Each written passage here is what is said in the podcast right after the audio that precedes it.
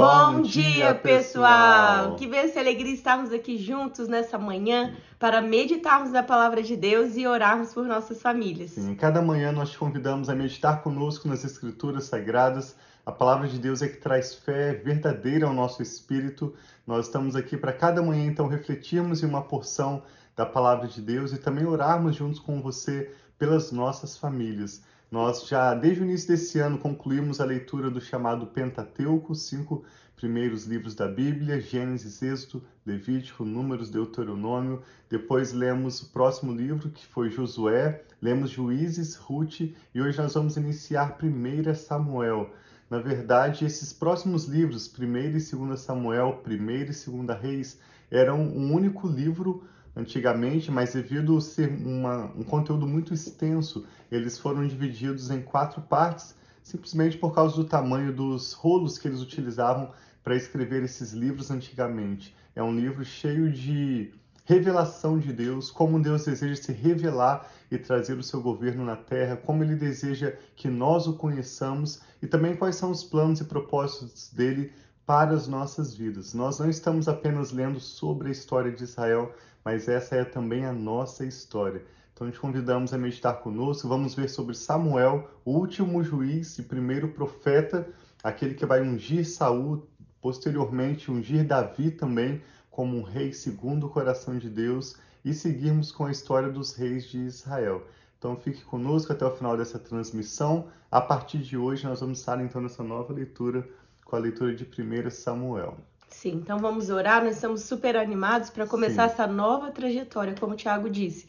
Esses quatro próximos livros da Bíblia que nós vamos estar lendo era como se fosse um livro só de histórias desses reis. Então nós estamos super animados de rever essas histórias e estarmos aqui juntos meditando no que Deus tem para nós, revelar a nós para esse momento. Sim. Então vamos orar, abençoando esse momento, pai. esse dia. Pai, muito obrigado por esse novo dia, pela tua presença em nossas vidas e pelas tuas misericórdias, Pai, que se renovam em cada, a cada manhã sobre nós. Amém. Nós pedimos a tua bênção para esse recomeço, Pai, para esse começo de um novo livro, dessas histórias, Pai, dos reis, profetas, tantas coisas lindas que nós temos a aprender, a relembrar, Pai, das promessas do Senhor sobre nós e a nossa casa. Então nós apresentamos a Ti e consagramos a Ti, Pai, essa semana e essa nova leitura, que o Senhor fale conosco e tenha liberdade, Pai, de ministrar pessoalmente, individualmente o que o Senhor tem para cada um de nós. Em nome de Jesus. Amém. Então fique conosco até o final dessa leitura. Hoje nós estamos lendo 1 Samuel, capítulo 1. Havia certo homem de Ramataim, um zufita, dos montes de Efraim, chamado Eucana, filho de Jeroão, neto de Eliú e bisneto de Tou, filho do efraimita Zufi. Ele tinha duas mulheres, uma se chamava Ana e a outra Penina. Penina tinha filhos, Ana, porém, não tinha. Era comum naquela época, apesar de ser contrário ao propósito original da criação de Deus, era comum por ocasião de reprodução, provavelmente porque Ana era estéril, Eucana então se casou com uma segunda mulher chamada Penina, e tinha as duas esposas, Penina e Ana. Todos os anos, esse homem subia da sua cidade a Siló para adorar e sacrificar ao Senhor dos Exércitos. Lá, Ofne e Finéias, os dois filhos de Eli, eram sacerdotes do Senhor. No dia em que Eucana oferecia sacrifícios, dava porções à sua mulher Penina e a todos os filhos e as filhas dela. Mas a Ana dava uma porção dupla porque a amava, apesar de o Senhor tê-la deixado estéril.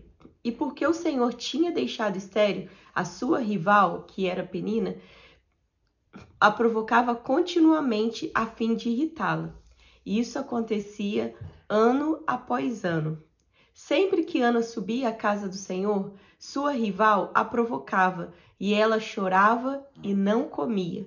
E Eucana, seu marido, lhe perguntava: Ana, por que você está chorando? Por que você não come? Por que está triste? Será que eu não sou melhor para você do que dez filhos?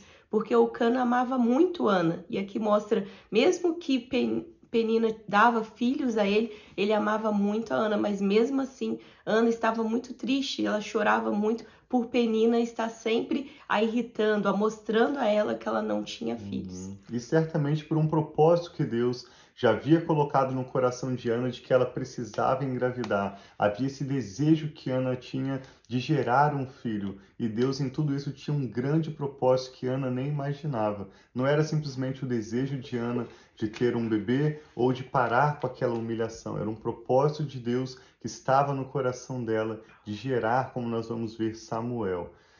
1 Samuel 1,9 Certa vez, quando terminou de comer e de beber ali em Siló, estando o sacerdote ali sentado numa cadeira à entrada do santuário do Senhor, Ana se levantou e, com a alma amargurada, chorou muito e orou ao Senhor e fez um voto, dizendo: Ó Senhor dos exércitos, se tu deres atenção à humilhação de tua serva, te lembrares de mim e não se esqueceres de tua serva, mas lhe deres um filho, então eu o dedicarei ao Senhor por todos os dias da sua vida, e o seu cabelo e a sua barba nunca serão cortados. Esse é o voto do Nazireu, uma criança que seria dedicada ao Senhor por toda a sua vida. Apesar dessa consagração dessa pessoa ser por toda a vida, essa consagração, na verdade, de um voto feito pelos pais. No caso aqui, Ana, clamando a Deus por um filho e fazendo o seu voto ao Senhor. Enquanto ela continuava a orar diante do Senhor, Eli observava sua boca. Como Ana orava silenciosamente, seus lábios se mexiam, mas não se ouvia a sua voz. Então Eli pensou que ela estivesse embriagada. E lhe disse: Até quando você continuará embriagada? Abandone o vinho.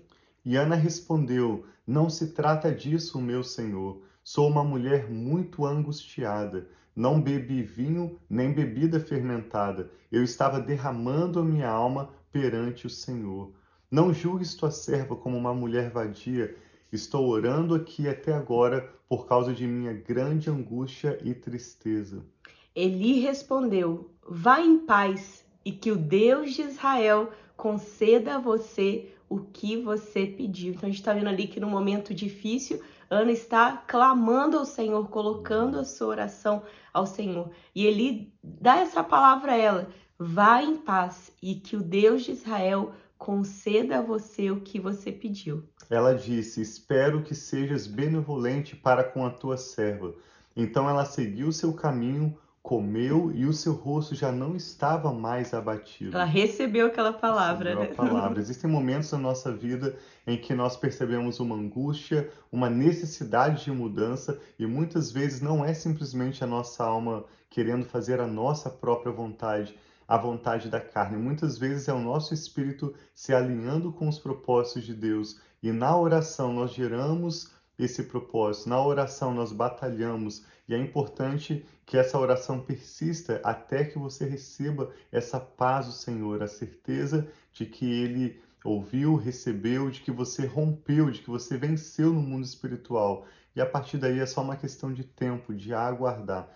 Vamos ler o restante da história.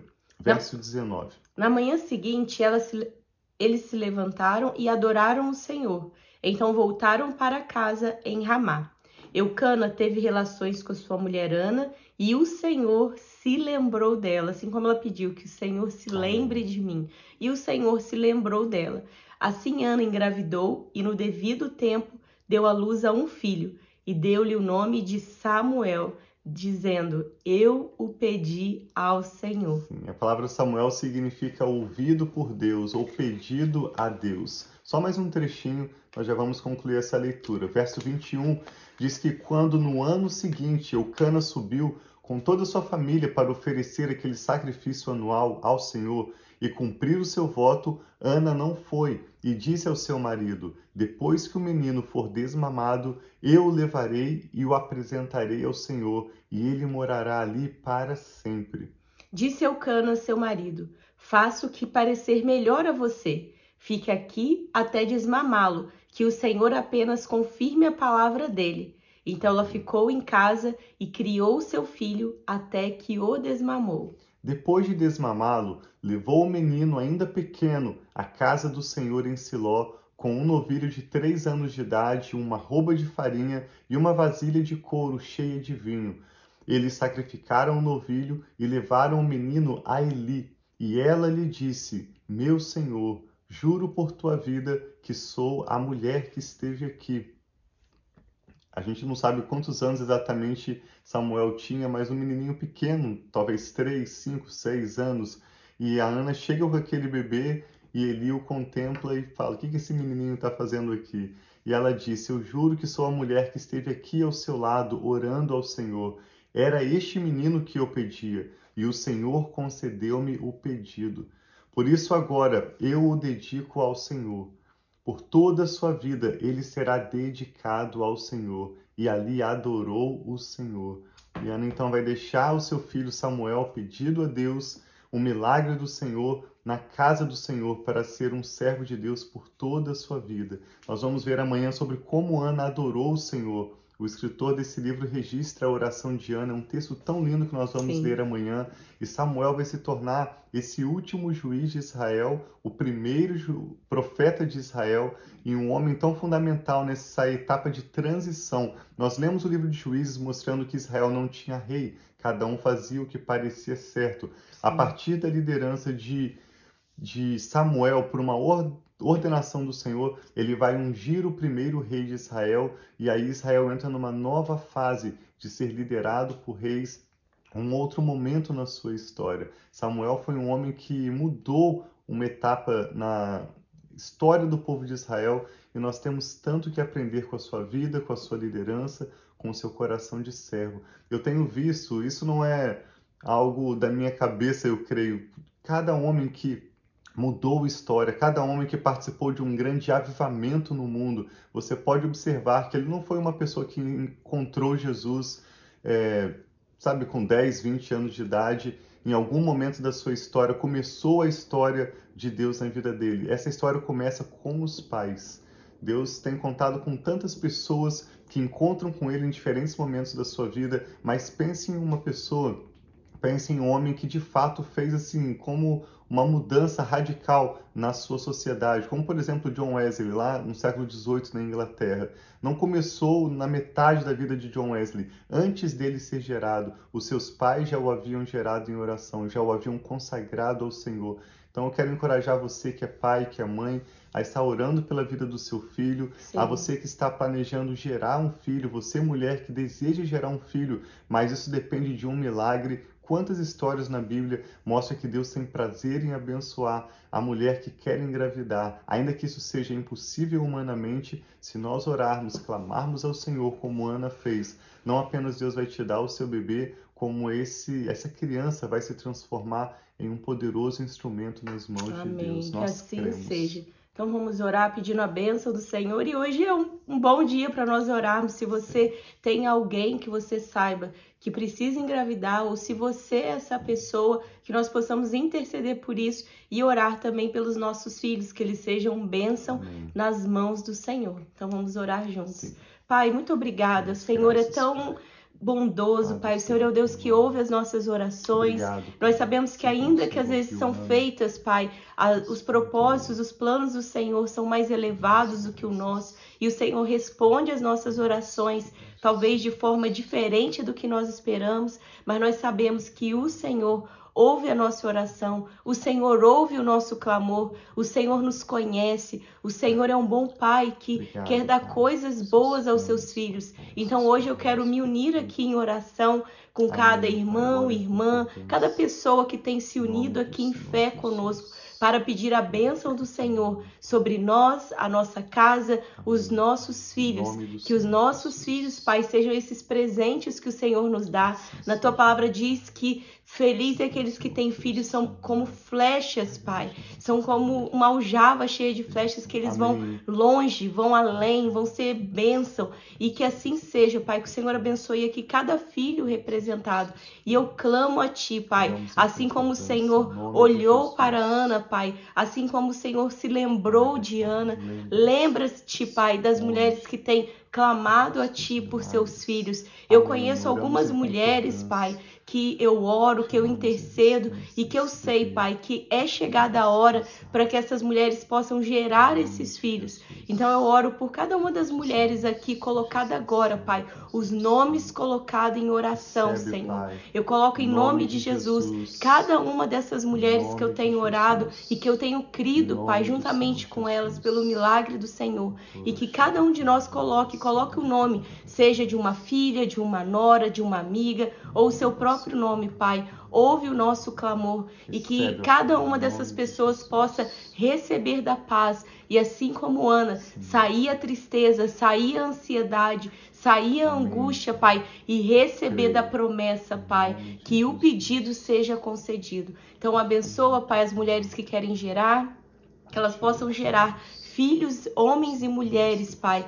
para a glória do Senhor. E que os nossos filhos que já são nascidos sejam bênção também, Pai. Amém, em pai, tuas assim mãos, seja. muda, Pai, a geração deles, que eles sejam homens e mulheres que não vão, Pai, se comprometer com as coisas deste mundo, mas que eles vão ser firmes. Abençoa as famílias, os casamentos e toda essa nossa semana, Pai.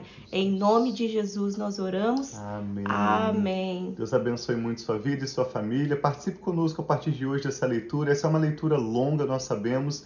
Começamos também com os nossos filhos. Nós geralmente lemos a noite anterior com os nossos filhos e na manhã seguinte relemos aqui com vocês. Mesmo que você perca um dia ou outro, te encorajamos a voltar e acompanhar essa leitura com a qual nós vamos aprender tanto. Eu creio que será um período de tanta revelação e mudança de Deus para as nossas vidas. Amém. Convide outros para participarem conosco também. Deus os abençoe muito, nós amamos vocês.